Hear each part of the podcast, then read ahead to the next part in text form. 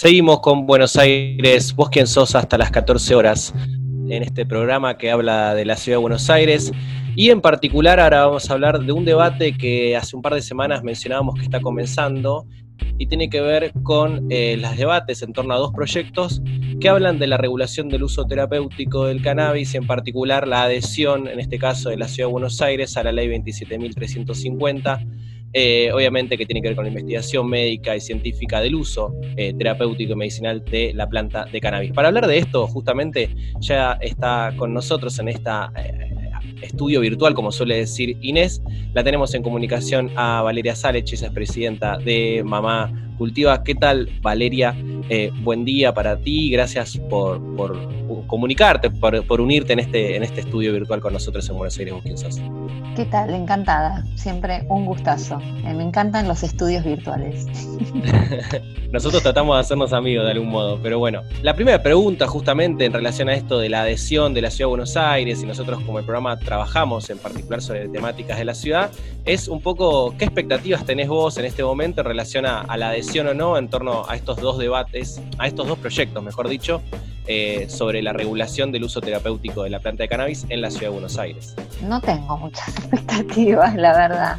La verdad que es una ley que tiene ya tres años y ocho meses. Es una ley que ya es vieja, nació vieja, digamos. La ley 27350 es una ley eh, que no es lo que nosotras fuimos a buscar al Congreso. Nosotras en el año 2016 nos conformamos para buscar un marco regulatorio a una actividad que nosotras ya estábamos haciendo, no es que fuimos a pedir permiso, sino que ya estábamos cultivando marihuana para la salud y eh, el contexto político en ese momento nos permitió solamente eh, poder sancionar la ley que se sancionó, que es una ley de investigación médico y científica. Es decir, es una ley que no genera accesos a las terapias, que no habla de, digamos, eh, comercialización, ni industria, ni nada, digamos, em, solamente eh, apunta a la investigación y a la producción para investigación. Eh, la autoridad de aplicación de esa ley es el Ministerio de Salud. Eh, a los pocos meses de haber sido em, reglamentada la ley, dejamos de tener Ministerio de Salud. quienes pueden investigar son el CONICET, INTA, que dejaron de tener presupuesto, o sea, fue, nosotras la festejamos porque sí, ahora te voy a contar por qué, pero en realidad es como si tuviéramos un auto sin volante. Entonces todo el mundo me dice, bueno, entonces no sirvió para nada. Bueno, un poco sirvió, sí, eh, porque lo que generó fue legitimidad, ¿no? Como que eh, eh, visibilidad, visibilización de un tema que existía pero del que nadie hablaba. Eh, a mí me paraba la gente, me decía, ay, vos sabés que mi hijo tiene plantas en la casa, viste, bajito, a ver si alguien se enteraba. Digo, no puedo decir que no sirvió, pero es una ley muy corta.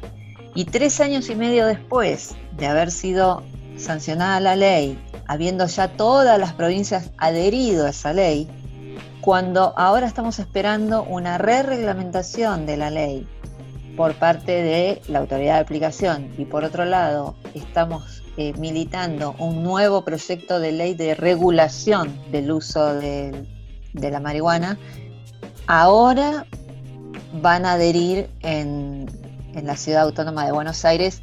Y bueno, es medio tarde. Lo que a mí me da ganas de preguntarte en este raconto que haces de, de cómo avances y después de algún modo una especie de, no sé si retroceso, pero bien decís, el auto sin volante, ¿con qué se cruza? Digo, ¿cómo se explica ese debate bastante obstaculizado por momentos? A mí no me parece que sea un debate obstaculizado. Eh, no sé, no sé. Hay, eh, intereses este, que parecen estar en contra. Y digo que parecen porque a mí no me parece. Es decir, yo entiendo que haya cierto temor, porque en otros países ocurrió, que la industria farmacéutica eh, merma la venta de em, ansiolíticos y la venta de analgésicos a partir de la legalización del cannabis. ¿no? Entonces uno puede pensar, bueno, la industria farmacéutica está en contra. Pueden participar, de todas formas. ¿no? Nunca van a dejar de ganar dinero. Nunca, o sea, no, no somos una amenaza para la industria. Es muy gracioso pensar que nosotras podemos llegar a ser una amenaza. Sí puede haber menos gente que consuma determinados este, ansiolíticos y analgésicos, eso está demostrado en otros países, pero eso no quiere decir que vayan a dejar de ganar dinero. Entonces, por un lado eso, y por el otro, mucha ignorancia, ¿no? Porque fueron el, prohibicionismo tiene unos 70 años. Yo siempre lo comparo con la edad de mi viejo, porque em, es una generación entera de gente, es un, es un momento de la historia en donde hubo muchísimo desarrollo científico, tecnológico y sobre todo en, en medicina. Donde tenemos resonancias magnéticas, este, estudios de sangre en 24 horas, y eh, la planta se perdió de todo ese desarrollo, Y no solamente se perdió de todo ese desarrollo, sino que se la estigmatizó muchísimo a la planta. ¿Sabes lo difícil que es estigmatizar una planta? O sea que el trabajo de propaganda y de, de estigmatización este, caló muy profundo y hoy hay mucha gente que realmente piensa que es algo malo, que, la sustancia es de por sí mala, como, como si, si, existieran sustancias malas, ¿no? A mí me, siempre me llama la atención que hayan convencido tanto a las personas de que hay sustancias que son buenas y sustancias que son malas, cuando en realidad las sustancias son sustancias, no son ni buenas ni malas, digamos, porque si no, este, ¿qué tendríamos que pensar del mate? ¿No es cierto? Eh, ¿Es buena, es mala? Porque es psicoactivo el mate. Y acá veo gente tomando mate. Eh, el café lo mismo, tiene psicoactividad y es la commodity número uno vendida en el mundo el café. Entonces, ¿Cómo es esto de sustancias buenas, sustancias malas? Me parece que hay mucha ignorancia y por eso me, preocupa mucho que en la legislatura se, se, vote una adhesión a una ley y no contemplen la formación académica, ¿no? Porque para mí es fundamental, no hay ninguna ley que sea buena si no contempla la capacitación, la formación, que, todo lo relacionado a la planta y sus propiedades terapéuticas se enseñe en las facultades. Me parece que si no hacemos eso estamos fallando porque eh, no va a servir de nada. La policía va a seguir siendo violenta, ¿no? Como que está esta cosa también muy de la iglesia, de, la gente más conservadora de tener mucho miedo a esas cosas que desconocen. Bueno, entonces hagamos que no las desconozcan. Valeria, em, decís eh, esto como uno de los puntos que se le podría agregar a este momento de adhesión en la ciudad de Buenos Aires, en la legislatura de la ciudad de Buenos Aires.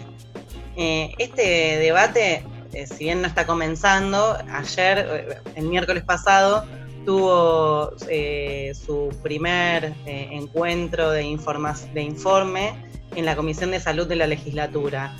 Eh, te convocaron, no sé si para, si para la comisión o, legisladores o legisladoras para hablar del tema, porque la verdad es que también un poco estaría bueno que desde la legislatura se convoque a las organizaciones que vienen sabiendo cómo, cómo abordar las temáticas, sobre todo si tienen propuestas, ¿no? Para mejorar eh, la, legislación, digo.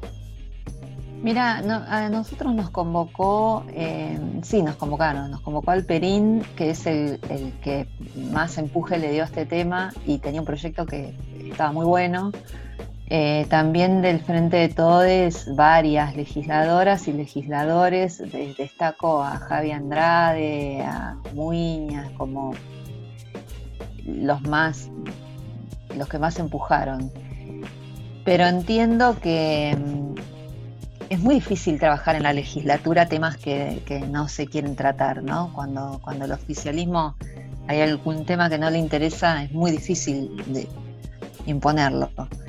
Em, Pero no pensás que, va, eh, ya tiene fecha de tratamiento el 8, del 8 de noviembre, ¿no? ¿No pensás que, es para aprobarlo ya o sí, pero digo, nosotros estuvimos en la presentación de diferentes proyectos este año, el año pasado, y, costó mucho, en realidad desde el 2017 que venimos presentando proyectos en la legislatura, eh, con diferentes eh, eh, legisladores que fueron cambiando y nos íbamos, íbamos cambiando. Pero siempre había algún proyecto con Estado parlamentario que podíamos retomar y en fin, bueno, con Pablo Ferreira, me acuerdo en su momento, Gaby Cerruti, digamos, estuvimos molestando ahí en la legislatura. Y ahora parece que se dieron las condiciones para hacer un acuerdo transversal y entre el proyecto de Alperín, lo que presentó el Frente de Todes y lo que está dispuesto a trabajar el oficialismo,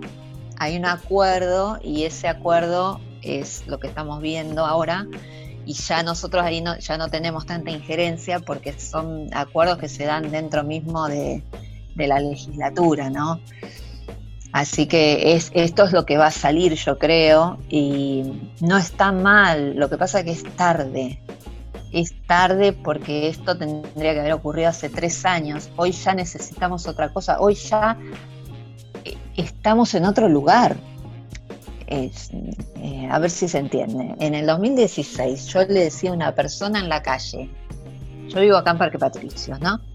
Y entonces tengo mucha gente en los hospitales, tengo muchos hospitales alrededor. Y si yo le decía a una mamá que salía de la sarda con, eh, con un nene con cáncer o con epilepsia, mira, la marihuana te puede ayudar, me sacaba cagando, ¿no? Tenía como mucho rechazo, como a un bebé le voy a dar esto, qué barbaridad.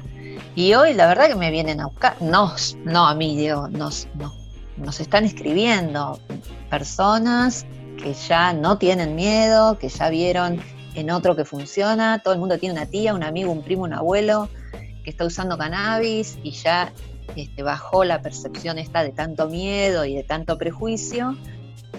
Y la verdad que estar pensando en una adhesión a la ley de hace cuatro años, este, no sé, es raro, no quiero ser mala, ¿no? Es como, hoy la situación es que hay organizaciones como Mamá Cultiva Argentina, hay clubes de cultivo, hay eh, cultivos comunitarios, hay muchísima gente, pero muchísima gente cultivando en sus casas en Capital Federal, ¿no? Y en vez de armar un marco regulatorio para esas personas, para esta realidad, estamos pensando en adherir a una ley de investigación. ¿Se entiende? O sea, está todo bien. Yo me alegro y celebro que, bueno, por fin se haga. Pero es tarde, es como viejo esto. Valeria, vos al principio nos nombrabas que están trabajando, Mamá Cultiva, y entiendo que algunas otras organizaciones también, como para modificar esta ley actual, que si bien es la que va a adherir, supongamos que esto sucede, digamos, cada, digamos, estaban trabajando como para realizar modificaciones, sobre todo, si no entendí mal, eh, como que tenga que ver con la reglamentación del uso. Eh, ¿Nos querés contar un poco qué, qué, sería lo que están trabajando o qué es lo que les parece fundamental cambiar con la ley nacional, digamos, a la que adhería, adheriría Cava, pero sería la ley nacional? Mira, yo... Eh a veces quisiera llamar a mi profesora de educación cívica de la secundaria que me mandó a marzo un par de veces, contarle todo lo que sé, porque lo que he aprendido yo en estos últimos cuatro años no les puedo explicar. Y una de las cosas que aprendí es que modificar una ley lleva el mismo recorrido que hacer una nueva. Es exacto el mismo recorrido porque tiene que haber eh, una moción en una comisión, esa comisión darle giro a otras comisiones, tratar, eh, se tiene que tratar eh, dentro del Congreso en diferentes comisiones, después tiene que haber una reunión plenaria de todas esas comisiones y entonces podría llegar a la Cámara. Entonces, para hacer todo eso sobre una ley que es mala, mejor hagamos una nueva. Entonces nos pusimos a trabajar, se puso a trabajar Carolina Gailiar, que fue la abanderada ya en el 2016 de eh, Medicinal, es una diputada entrerriana, muy copada, em, que bueno, eh, entendió la problemática eh, al dedal, digamos, es una persona con mucha capacidad de empatía, entonces rápidamente vio que éramos un grupo de mujeres, que muchas éramos madres, que otras eran profesionales, que había cultivadoras, que, estábamos como tejiendo en red una contención para gente que no tiene contención, ¿no? porque el sistema de salud no les brinda ninguna contención, y se pusieron en la tarea de ayudarnos a llevar ese proyecto a la Cámara y bueno, salió lo que salió. Pero se quedó con la sensación de que no, no había estado bueno, de que no era lo que necesitábamos, mucho menos lo que fuimos a buscar, entonces ahora volvió a asumir y cuando supo que iba a volver a asumir como diputada, enseguida nos, se comunicó con nosotras y nos dijo, chicas, vamos por una ley nueva, vamos de vuelta con todo. Y bueno, nos sentamos a trabajar también en este, en, este, en estos largos tres años. Nosotras hicimos mucho contacto con universidades públicas, con el CONICET, estuvimos articulando con hospitales públicos también, eh, trabajando mucho entonces eso nos dio, viste, los pies en territorio te dan mucha experiencia y un conocimiento que, no lo puedes sacar de otro lado. Entonces em, nos pusimos a trabajar en un proyecto de ley de regulación del cannabis para la salud y es un proyecto hermoso, chicos, ¿qué les voy a decir? Es una cosa divina, yo les recomiendo que lo lean, son 26 páginas, pero lo vale cada renglón porque es un proyecto que finalmente eh, busca regular o darle un marco regulatorio a la producción, industrialización, comercialización, distribución de cannabis, sus derivados y sus semillas. tratamos de abarcar todo el recorrido que tiene este, que bien, si bien apunta al desarrollo de la industria nacional, incentiva especialmente a las economías regionales, a los emprendimientos asociativos, a la economía social y especialmente a los integrados a, cooperativismo integrado por mujeres y disidencias. Que para mí eso es fundamental porque la realidad es que esas asociaciones están mayormente conformadas por mujeres y disidencias, con lo cual está bueno que, se intibe eso, porque yo me imagino, por ahí es una utopía, pero yo eh, vivo de las utopías, digamos, si no, no estaría acá. Em, me imagino, no sé, un grupo de mujeres trans este, que por lo general no tienen laburo, que puedan hacer un cultivo comunitario y que eso pueda darles alguna rentabilidad, y me parece que estaría genial, ¿no? Eh, ese, proyecto además eh, crea el IRCA, que es el Instituto Nacional de Regulación y Control de Cannabis, y a partir del IRCA genera esto, ¿no? Como una distribución o una regulación de lo que es el mercado del cannabis, que en otros países está muy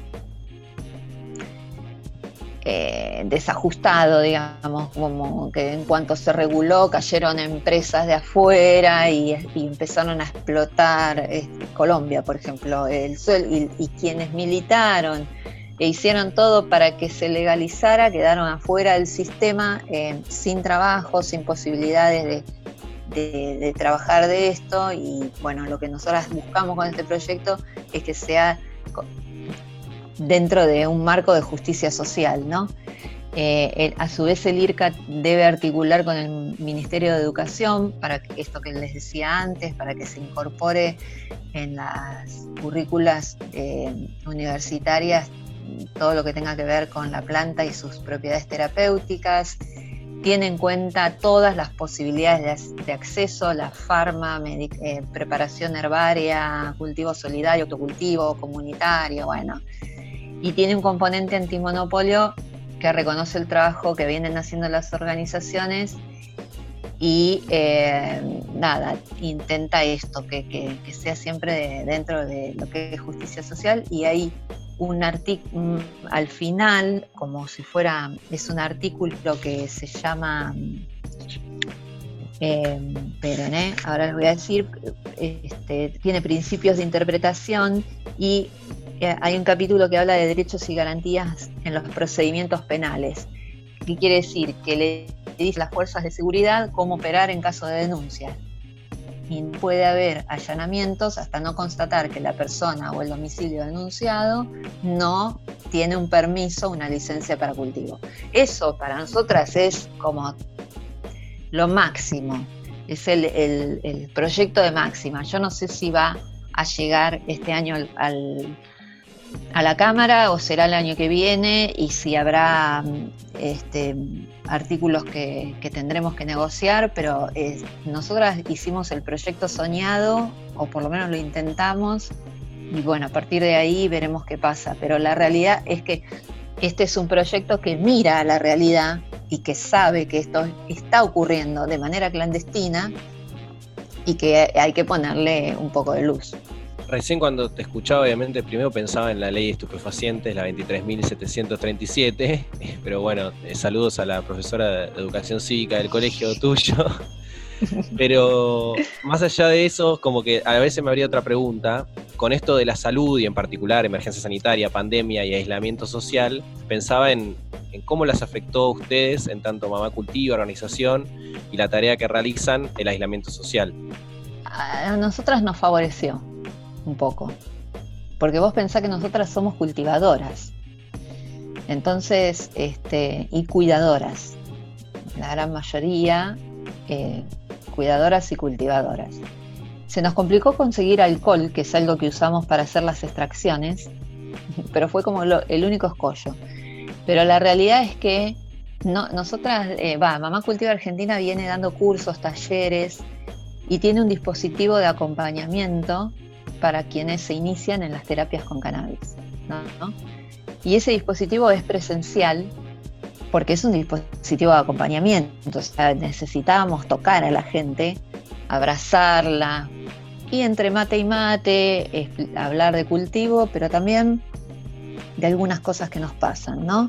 En relación al sistema de salud, pudimos problematizar un poco ahí qué tipo de sistema de salud queremos, si el cannabis, ¿por qué no entra dentro de ese sistema? Eh, como empezar a pensar algunas otras cosas. La gran mayoría de las personas que se acercan a Mamá Argentina son mujeres y son mujeres que cuidan. Entonces, también problematizar ese rol. ¿Por qué seremos tan, por qué vienen tantas mujeres que cuidan? ¿Qué pasa con esas mujeres, no? Y esto que nosotros hacemos es una charla muy larga, pero es una charla y nunca se nos había ocurrido que podía ser virtual. Es más, cuando empezó la pandemia y desde la comisión directiva decidimos hacerlas virtuales, yo estaba segura que no iba a funcionar. Y por suerte me equivoqué y no solamente funciona, sino que funciona a nivel federal.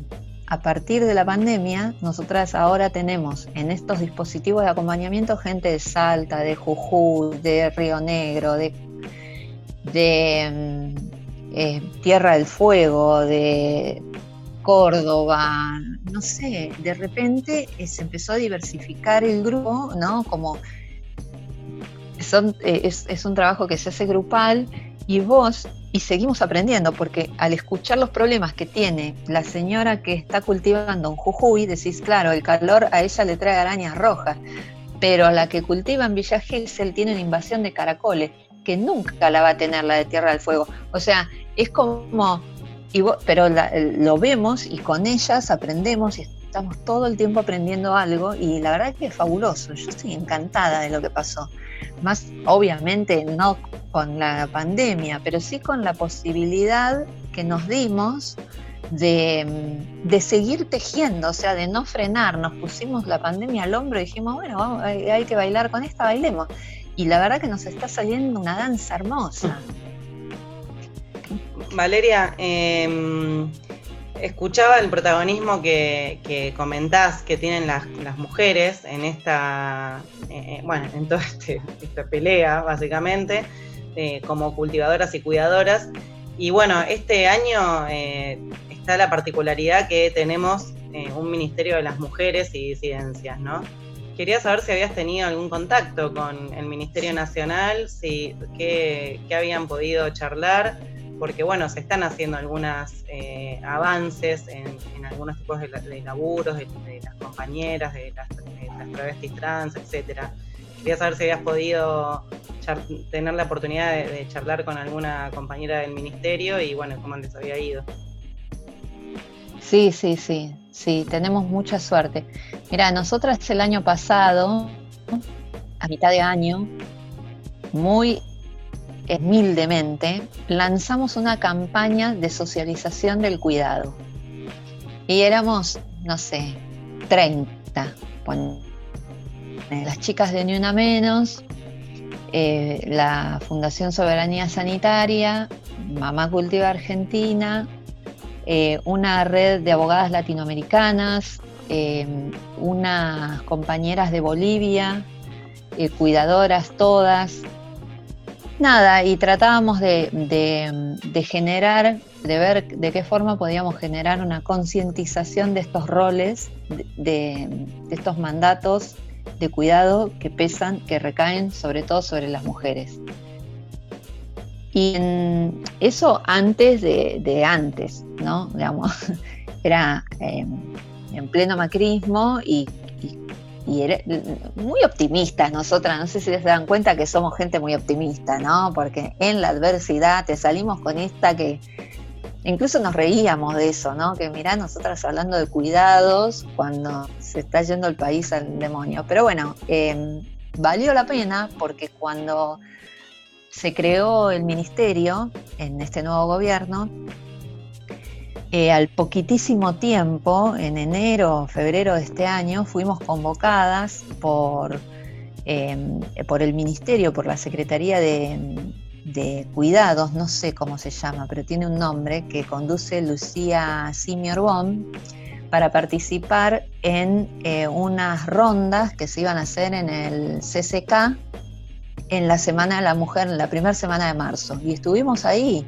y la verdad que estuvo buenísimo porque eran rondas de debates de cuestiones este, relacionadas al género y vos ibas y en las charlas se aprendía mucho y nosotras, a mí me daba cosa porque yo decía, ¿y nosotras ahí qué hacemos? No, la verdad que teníamos mucho para compartir también porque la planta no es ni más ni menos que una herramienta de cuidado. Nosotras cultivamos para cuidar y a su vez la planta nos cuida a nosotras. Entonces, bueno, compartir esa experiencia estuvo buenísimo, pero fue la última vez que nos vimos. El otro día hacíamos la cuenta de cuándo fue la última vez que nos vimos todas en un lugar, todes, porque hay muchos compañeros en la organización, y, fue ese día, increíblemente. Fue el último día que estuvimos en un lugar público, sin barbijo, eh, un montón de nosotros. Así que sí, y a partir de ahí no perdimos contacto. Sabemos que ellas también ahora están trabajando en, esta campaña de visibilización de las tareas de cuidado. Nos parece fundamental, fundamental que se empiece a hablar, porque hay muchas mujeres que no se reconocen a sí mismas cuidadoras. Creen que es lo que les toca hacer por obvias razones. No sabemos cuáles son las obvias razones, pero viste, es como que se colocan en ese lugar que está muy naturalizado. Claro, es como ser madre. Y soy madre porque soy mujer, sí, pero lo querías. Es como, viste, eh, y, a, veces también se confunde eh, dónde termina la maternidad y empiezan las tareas de cuidado, ¿no? Eh, o que porque, porque estás pidiendo ponerle un valor y un reconocimiento a las tareas de cuidado, no querés ser madre, cosas muy, muy raras este, que aparecen en, mentes confundidas, pero bueno, está bien que eso pase y que lo charlemos porque es lo que va a terminar de desenredar esta, eh, em, este paradigma en el que fuimos criadas y criados todos, ¿no? Eh, llegó el momento de, visibilizar esa maraña y de desarmarla para ver qué tipo de, sociedad queremos, de comunidad queremos, así que está buenísimo. Valeria, para, ir cerrando, pensaba en, la legislatura sucede que en un eventual caso se aprueba esta ley que se está discutiendo, ya hablamos, una ley, un auto. De ahí en adelante, eh, en términos de, no sé si en términos porteños, en términos de país, eh, ¿qué, pensás que se abre, si es que se abre algo? Quizás no se abre nada, ¿eh? yo creo que hay que esperar a la reglamentación. Después de que salga la ley va a haber una reglamentación de esta ley de adhesión. Em, porque, bueno, yo la tendría que volver a leer, pero entiendo que, em, ¿ves? Eh, eh, la autoridad de aplicación que va a ser el Ministerio de Salud del porteño tiene que determinadas autorizaciones. Bueno, hay que ver esas autorizaciones, quién las da, cuándo, con qué requerimientos, ¿no? tenemos que que trabajar, bueno, tenemos que ver que, con qué salen y a partir de ahí vamos a saber si este auto tiene volante, porque ¿no? es, como, un auto que salió del auto anterior y tal vez tampoco tenga volante, hay que ver cómo, cómo viene la mano. Pero si estamos trabajando en una ley nacional que amplíe derechos, que, que, que, que arme un marco regulatorio real, bueno, quedará también después por la adhesión a, una nueva ley, pero yo creo que siempre es positivo que se hable, que se debata, que estén los medios, porque mm, si vos no conoces a Dulce Cannabis, en cualquier momento vas a conocer a alguien. Y si no, en algún momento lo vas a necesitar. Porque todos envejecemos, la, vejez es parte de la vida. Yo quiero abrazar mi vejez con todo mi amor. Em, de hecho me estoy dejando las canas, eh, y quiero que esa vejez eh, sea eh, llevada de la mejor manera posible. Y sé positivamente, porque ya lo vi en miles de personas, que esta planta es una gran aliada en la vejez contra el dolor y contra el insomnio y los problemas de alimentación. Así que yo quiero que cuando todos nosotros, todas nosotras lleguemos a, ese momento, no tengamos que estar pidiendo por favor, ni batallando, ni hablando el secreto a alguien en la calle para conseguir algo que nos hace bien. La verdad que nos merecemos como ciudadanos y ciudadanas este, una calidad de vida superior y sabemos que esta planta tiene llave para abrir esa puerta y vamos a luchar para que tarde o temprano, no me importa a mí, este, ya no, me, no, pienso en tiempo, pero pienso en, las generaciones que vienen y, que no sea tan difícil para, para nuestros compañeros y compañeras. Muchas gracias Valeria por eh, brindarnos esta comunicación, venirte, presentarte en este estudio virtual de Buenos Aires. ¿Vos quién sos? No, gracias a ustedes, son lo más. Estábamos hablando con, con Valeria Salech, ella es presidenta de Mamá Cultiva Argentina. Nosotros seguimos hasta las 14 horas haciendo Buenos Aires, vos quién sos.